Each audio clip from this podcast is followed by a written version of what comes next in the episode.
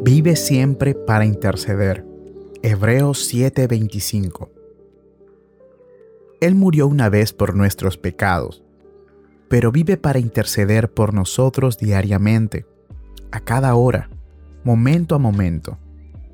Tiene una vida sin fin, un sacerdocio inmutable.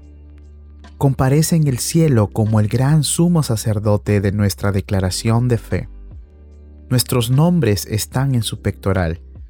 Él está íntimamente familiarizado con nuestros asuntos y vive en el cielo con el propósito de interceder por nosotros. Él presenta su preciosa sangre, su perfecta justicia, y aboga por nosotros, por nuestro perdón, protección y glorificación. Él llega al oído del Padre, al corazón del Padre, y perfecciona todo lo que tiene por nuestro bienestar. Qué maravilloso es su amor. Primero dejó el cielo por nosotros y en la tierra trabajó, sufrió, murió en nuestro lugar. Luego regresó al cielo por nosotros y allí vive, intercede y consigue nuestros mayores intereses. Él ve todos nuestros cambios, pero Él no cambia.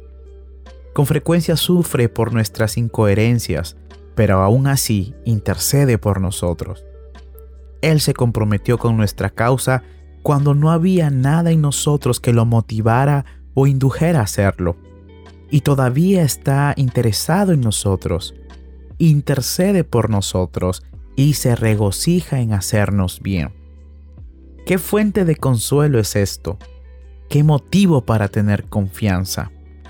Si cuando éramos enemigos de Dios, fuimos reconciliados con Él mediante la muerte de su Hijo, mucho más ahora que estamos reconciliados, seremos salvos por su vida.